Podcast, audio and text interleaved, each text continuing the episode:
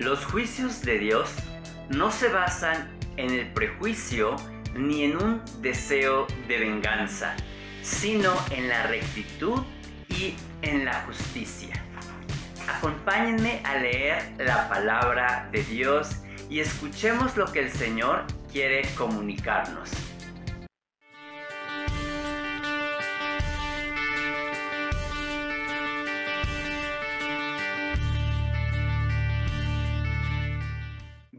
Bienvenidos al tiempo con Dios. Hoy leeremos Jeremías 46 del 1 al 12. Acompáñenme. El Señor habló al profeta Jeremías acerca de las naciones. Este fue su mensaje acerca de Egipto y en particular acerca del ejército del faraón Necao, rey de Egipto, que se hallaba en Carquemis junto al río Éufrates y a quien el rey Nabucodonosor de Babilonia derrotó en el año cuarto del gobierno de Joaquín, hijo de Josías, rey de Judá. Preparen los escudos, láncese al ataque, ensillen los caballos, monten jinetes, pónganse los cascos y formen líneas, afilen las lanzas, pónganse las corazas. Pero, ¿qué es lo que veo? Retroceden llenos de terror sus guerreros se dispersan derrotados, salen corriendo sin mirar atrás. Hay terror por todas partes.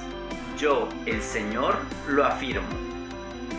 No pueden huir los más veloces, ni escapar los más valientes. En el norte, junto al río Éufrates, tropiezan y caen. ¿Quién es ese que crece como el Nilo? Como un río de aguas violentas? Es Egipto que crece como el Nilo, como un río de aguas violentas. Egipto dice, voy a crecer y a inundar la tierra, voy a destruir las ciudades y sus habitantes.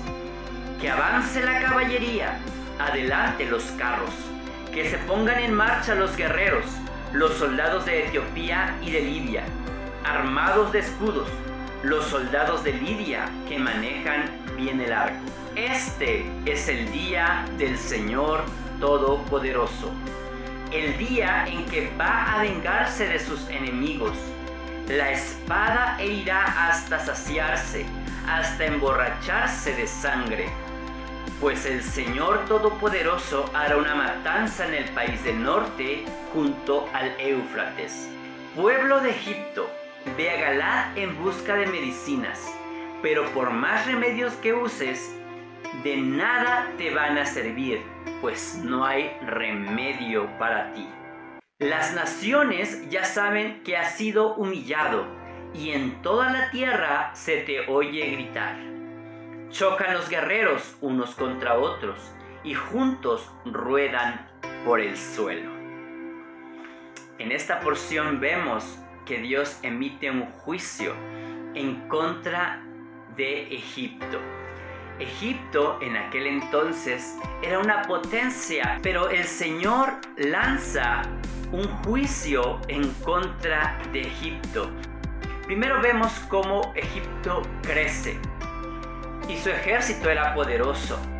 Pero en el versículo 5 dice que retroceden de terror que sus ejércitos o sus guerreros son dispersados y que los más veloces no pueden huir ni escapar los más valientes. Recordemos que Dios es soberano, tiene autoridad sobre todas las cosas y no está sujeto a nada ni a nadie.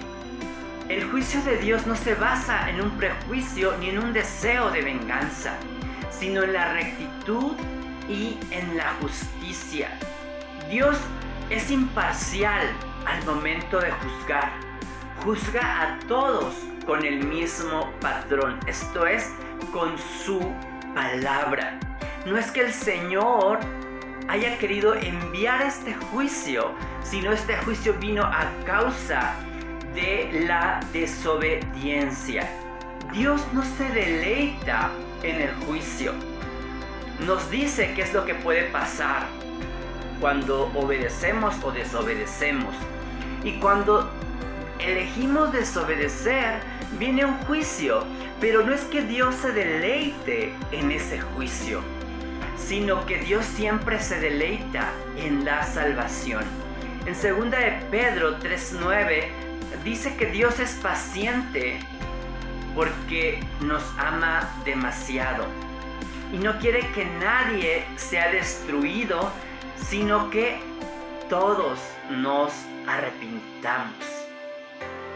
En el Salmo 103.8 dice que Dios es compasivo y misericordioso, es lento para enojarse y está lleno de amor inagotable. A pesar de nuestra desobediencia, el Señor siempre va a estar esperando que nuestra actitud sea de arrepentimiento, que reconozcamos que hemos fallado, que nos humillemos, que aceptemos el sacrificio de Cristo y a través de eso pueda haber una reconciliación de Dios con nosotros. Dios se deleita en eso. Recordemos que Dios es justo, pero también es misericordioso. Que Dios los bendiga.